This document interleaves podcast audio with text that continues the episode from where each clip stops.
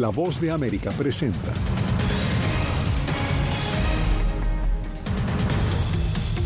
Avión de combate ruso impacta a un dron estadounidense sobre el Mar Negro. El Pentágono lo califica como una violación al derecho internacional. Con un decreto, el presidente Biden ordena endurecer la verificación de antecedentes para adquirir armas de fuego. Además, cae la inflación en Estados Unidos, pero sigue latente el temor de una recesión. Y familiares de opositores expulsados de Nicaragua denuncian que el gobierno de Daniel Ortega les niega los pasaportes.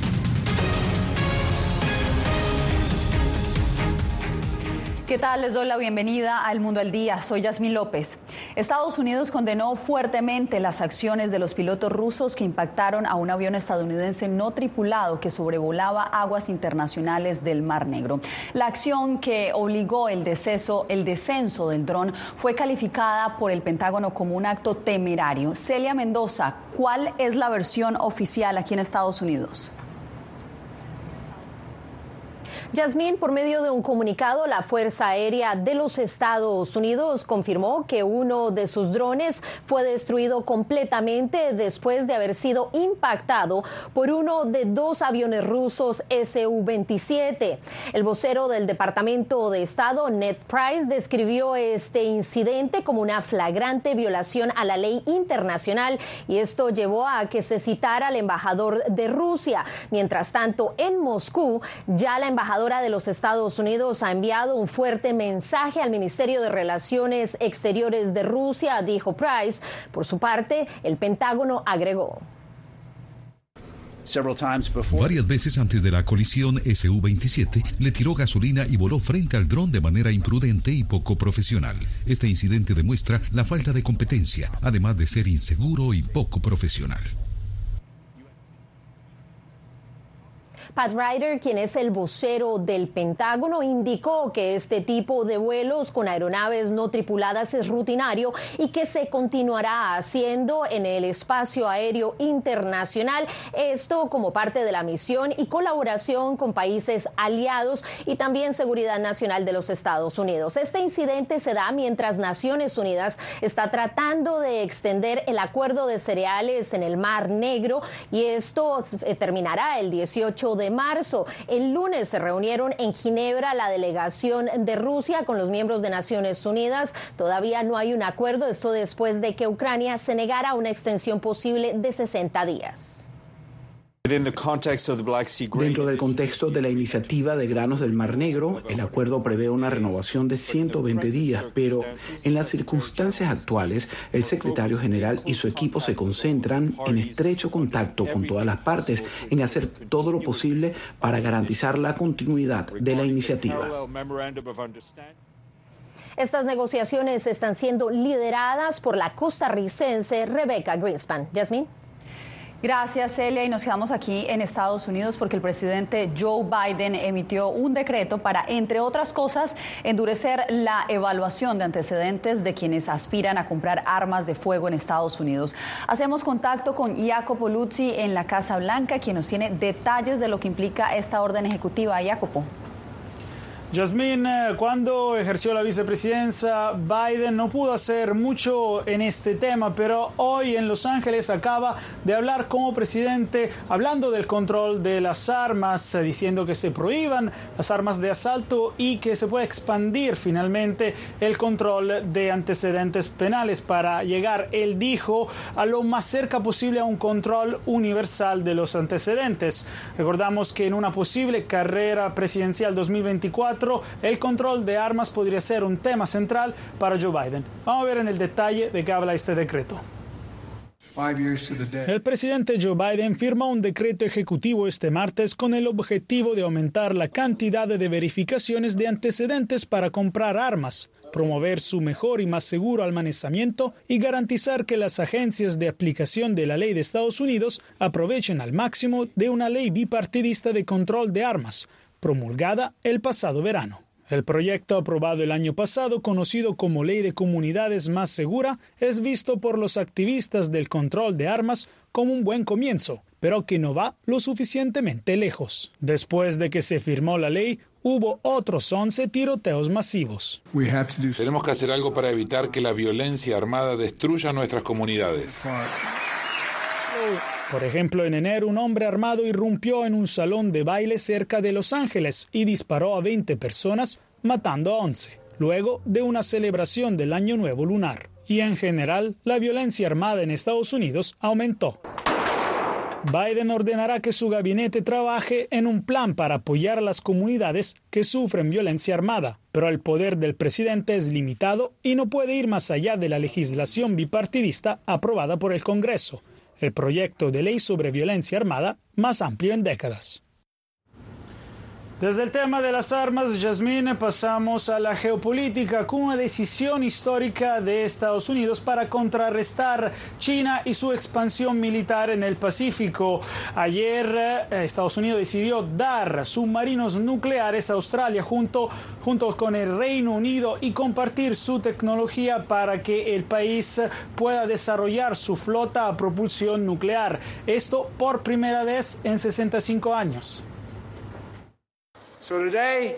Así que hoy, mientras nos encontramos en el punto de inflexión en la historia donde el arduo trabajo de mejorar la disuasión y promover la estabilidad afectará las perspectivas de paz en las próximas décadas, Estados Unidos no puede pedir mejores socios en el Indo-Pacífico, donde se escribirá gran parte de nuestro futuro compartido.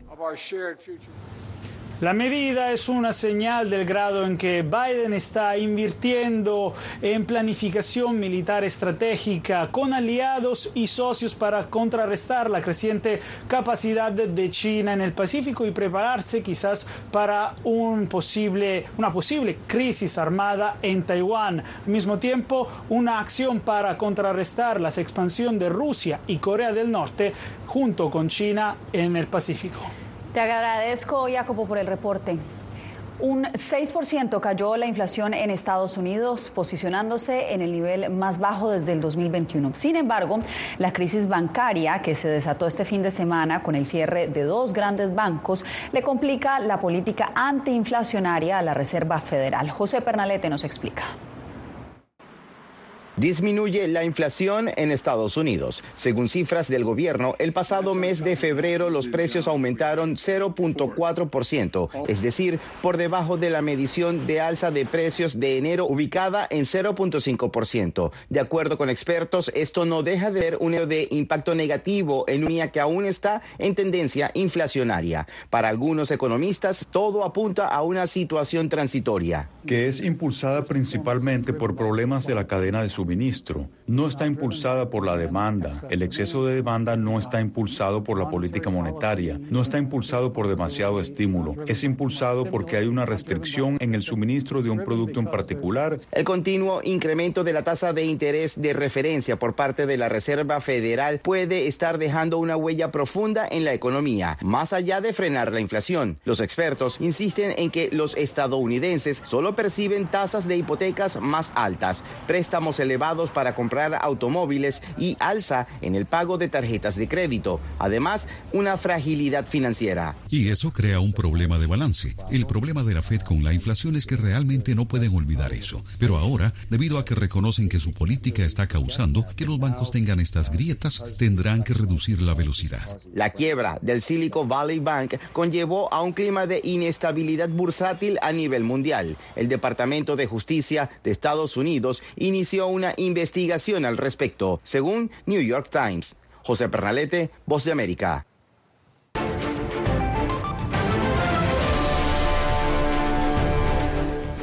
Nueva York prepara un programa piloto para brindar educación universitaria gratuita a los migrantes, pero la iniciativa ha desatado oposición en la Gran Manzana. Ángela González tiene los pormenores. La alcaldía de Nueva York, a través de su oficina de operaciones de solicitantes de asilo, proveerá clases universitarias a una centena de migrantes en la Universidad de Sullivan County y en The Center for Discovery. Sabemos que pasará un tiempo antes de que obtengan la capacidad real de trabajar, pero nada nos impide capacitar en este momento. Algunos migrantes ya se están preparando con clases de inglés, aprovechando así el tiempo que tienen que esperar por sus permisos de trabajo. Sí, nos están ayudando con tres días a la semana en clases de inglés, pero pues como apenas estamos empezando, pues se nos ha hecho un poco difícil.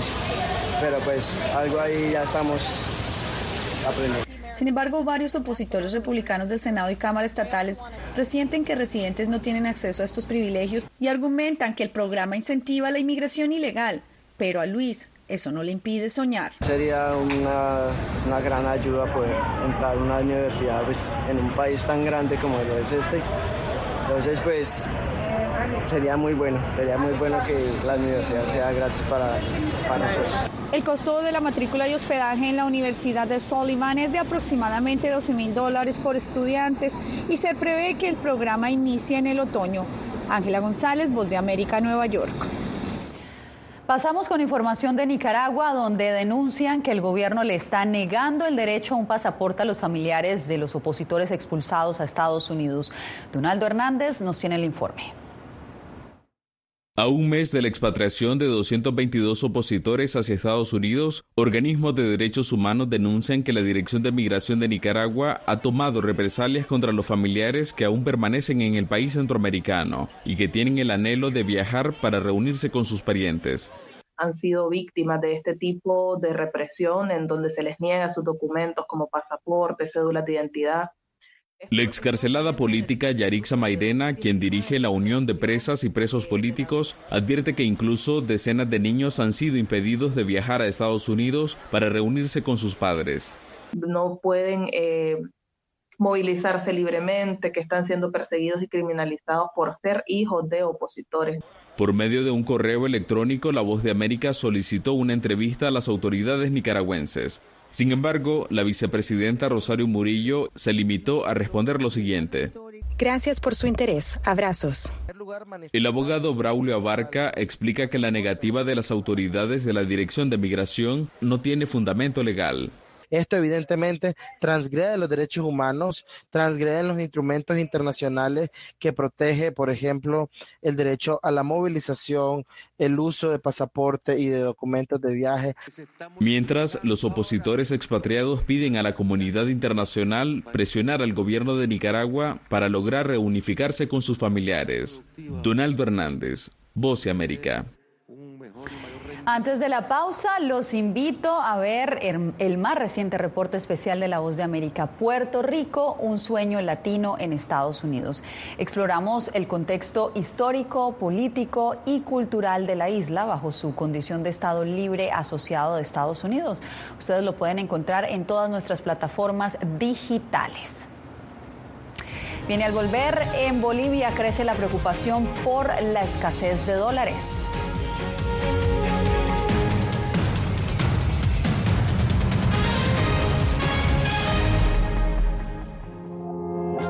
Puertorriqueños somos unos animales raros porque tenemos esta ciudadanía americana llegamos a Estados Unidos y nos damos cuenta que somos diferentes.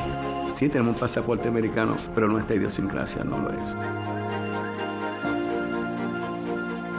Si queremos hacer un mejor Puerto Rico, que es lo que buscamos nosotros, tenemos que ganarnos el respeto y la confianza de todos los sectores del país.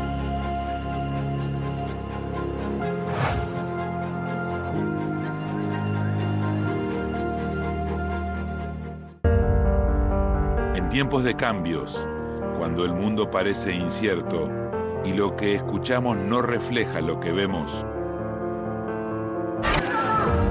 buscamos la verdad. Cuando nos cuentan solo una parte de la historia, perdemos la confianza. En momentos de crisis, nuestros sueños, esperanzas y deseos de un mejor mañana dependen una prensa libre. En La Voz de América te traemos las historias que la gente se arriesga a ver. Conectamos el mundo y lo unimos con la verdad.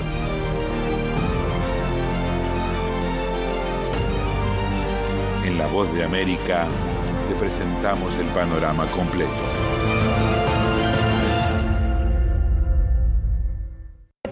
Washington comienzan las noticias en el mundo al día. Día a día, desde la capital de Estados Unidos y donde se producen las noticias que más te impactan. El objetivo es llegar al otro lado de la frontera para pedir asilo. La voz de América te conecta con el mundo al día. Los hechos más allá de la noticia. para que tomes decisiones bien informadas, en el lenguaje que quieres, donde quieras y como prefieras. Conéctate con El Mundo al Día.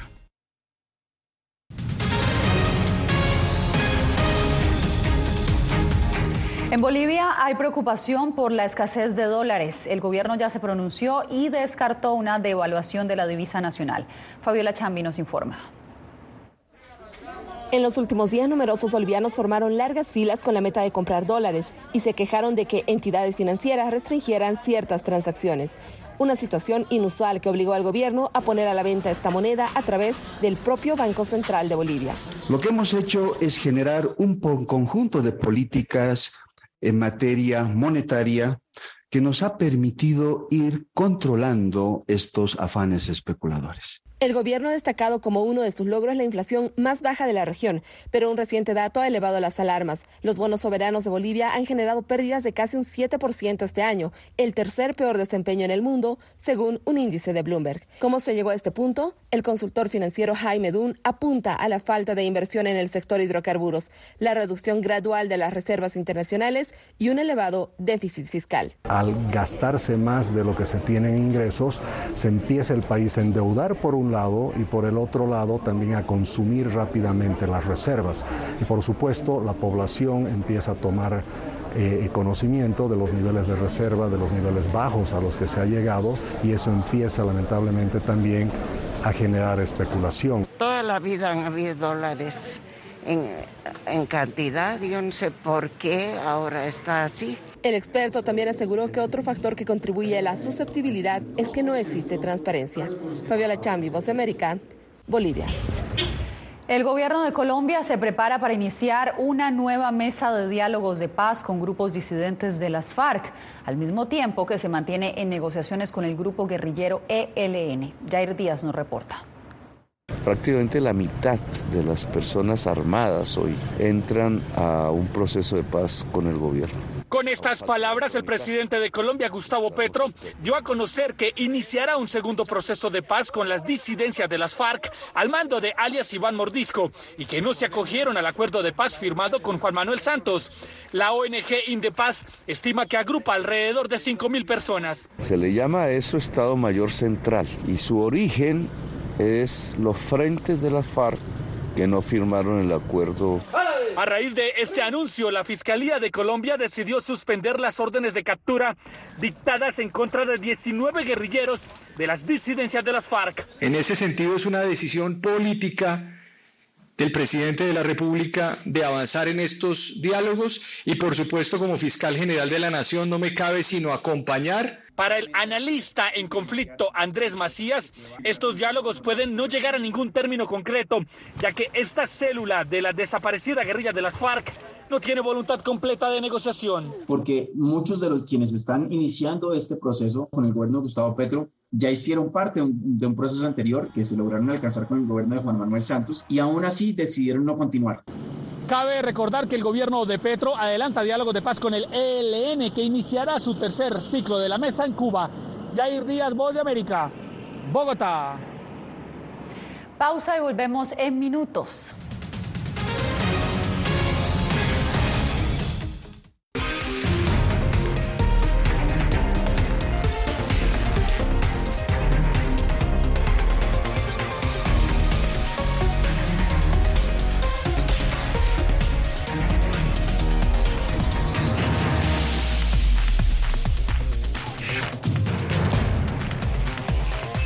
Venezuela 360, cada semana por La Voz de América. ¿Qué tal desde Washington comienzan las noticias en el mundo al día? Día a día, desde la capital de Estados Unidos y donde se producen las noticias que más te impactan. El objetivo es llegar al otro lado de la frontera para pedir asilo. La Voz de América te conecta con el mundo al día, los hechos más allá de la noticia, para que tomes decisiones bien informadas en el lenguaje que quieres, donde quieras y como prefieras. Conéctate con El Mundo al Día. En tiempos de cambios, cuando el mundo parece incierto y lo que escuchamos no refleja lo que vemos,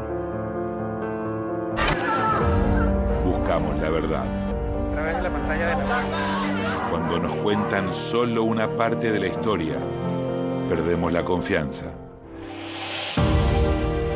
En momentos de crisis, nuestros sueños, esperanzas y deseos de un mejor mañana dependen de una prensa libre. En La Voz de América te traemos las historias que la gente se arriesga a ver. Conectamos el mundo y lo unimos con la verdad.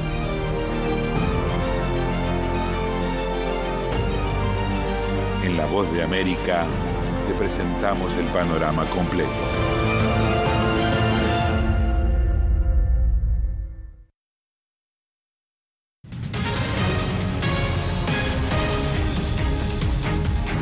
El comienzo de una tormenta invernal con fuertes nevadas provocó este martes el cierre de cientos de escuelas, la cancelación de unos 400 vuelos desde y hacia y al interior de Estados Unidos. Además, decenas de miles de viviendas sufrieron cortes de energía en varias zonas del noreste del país. La trayectoria de la tormenta incluyó partes de Nueva Inglaterra, el norte del estado de Nueva York, el noreste de Pensilvania y el norte de Nueva Jersey.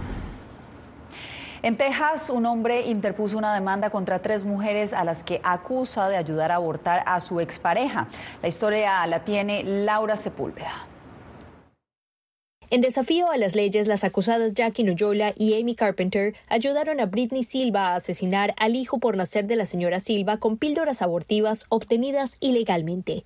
Así recita el texto de la demanda presentada por un hombre contra tres mujeres que ayudaron a su ex esposa a abortar en Texas, un estado altamente restrictivo para este procedimiento médico. En este caso vemos que un padre siente que debería haber tenido algún derecho y porque su hijo fue asesinado en el útero con el tráfico ilegal de drogas para inducir el aborto está demandando por homicidio culposo y según la ley de Texas veremos qué sucede, pero podría tener un buen caso. Marcus Silva, el demandante, se divorció de Britney en febrero de 2023. Un tercer hijo venía en camino, el cual habría sido abortado en julio de 2022, fecha para la que ya se había impuesto normatividad restrictiva en Texas después de que la Corte Suprema reversara la decisión del caso Roe versus Wade. Eso podría desatar, ¿no? Y ahora sí que darle valentía a otras exparejas a hacer algo similar. Mensajes de texto fueron las pruebas aportadas en la demanda. En ellos se lee. Por lo que he leído y según mi último periodo, todavía estoy en la ventana en la que puedo usar las pastillas. Lo puedes hacer en casa, podemos tomarnos el día libre y lo hacemos en mi casa si quieres, en algún momento cuando las tengas.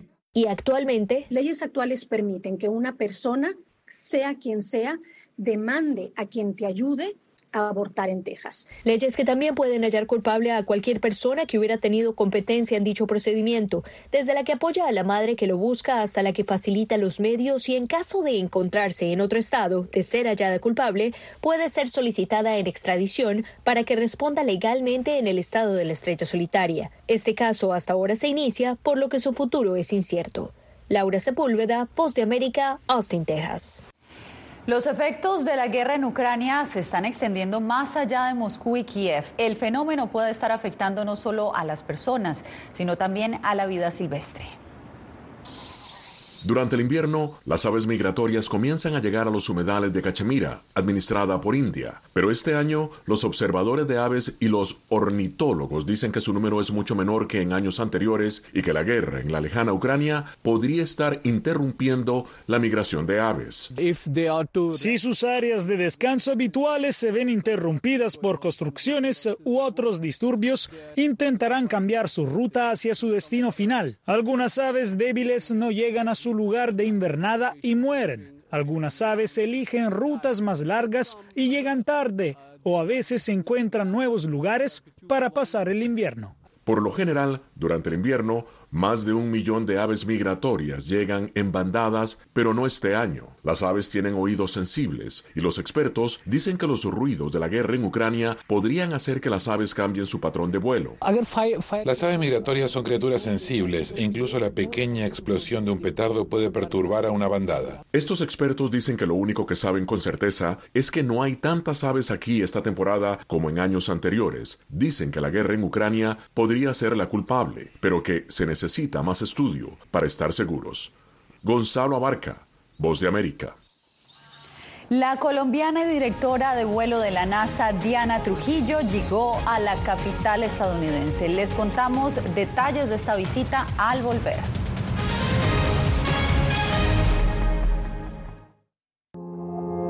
puertorriqueños somos unos animales raros porque tenemos esta ciudadanía americana. Llegamos a Estados Unidos y nos damos cuenta que somos diferentes. Sí, tenemos un pasaporte americano, pero nuestra idiosincrasia no lo es. Si queremos hacer un mejor Puerto Rico, que es lo que buscamos nosotros, tenemos que ganarnos el respeto y la confianza de todos los sectores del país.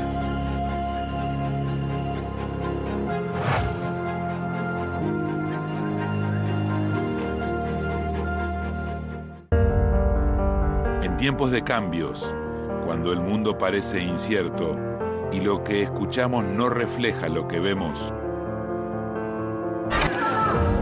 buscamos la verdad la pantalla de la... Cuando nos cuentan solo una parte de la historia, perdemos la confianza. En momentos de crisis, nuestros sueños, esperanzas y deseos de un mejor mañana dependen de una prensa libre. En La Voz de América te traemos las historias que la gente se arriesga a ver. Conectamos el mundo lo unimos con la verdad.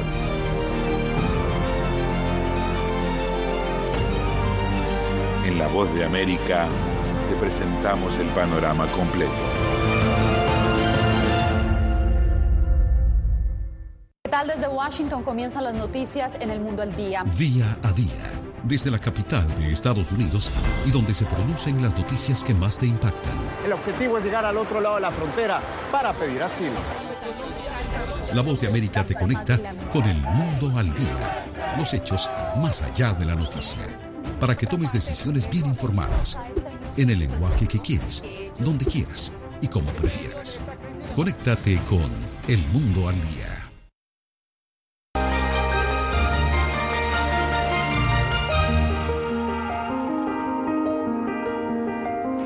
La ingeniera aeroespacial colombiana Diana Trujillo visitó una escuela bilingüe en Maryland, Estados Unidos. Allí se encontró con niños de la comunidad latina. Diva Lizette Cash nos cuenta a qué se debe esta visita.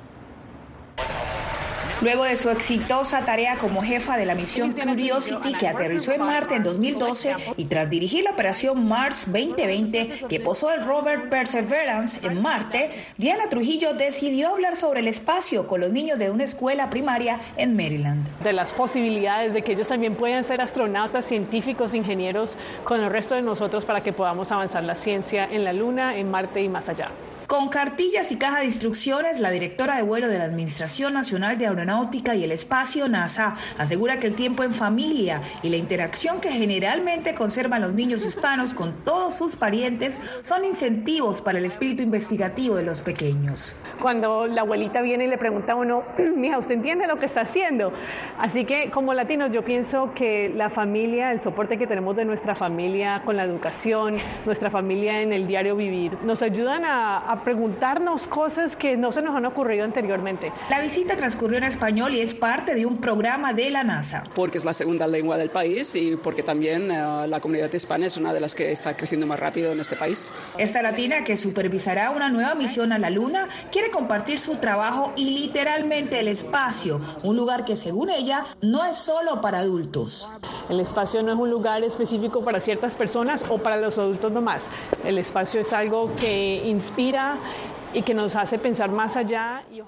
Con material 100% en español, esta es la primera de tres visitas que la sede de la NASA en Washington planea realizar en escuelas locales bilingües del área metropolitana de la capital, con el objetivo de incentivar el espíritu investigativo de la comunidad escolar, pero especialmente la hispana. Desde la institución Rolling Terrace Elementary School en Maryland, Diva Cash, Voz de América un orgullo colombiano. Bien, y 10 días antes de lo normal florecieron los cerezos en Tokio.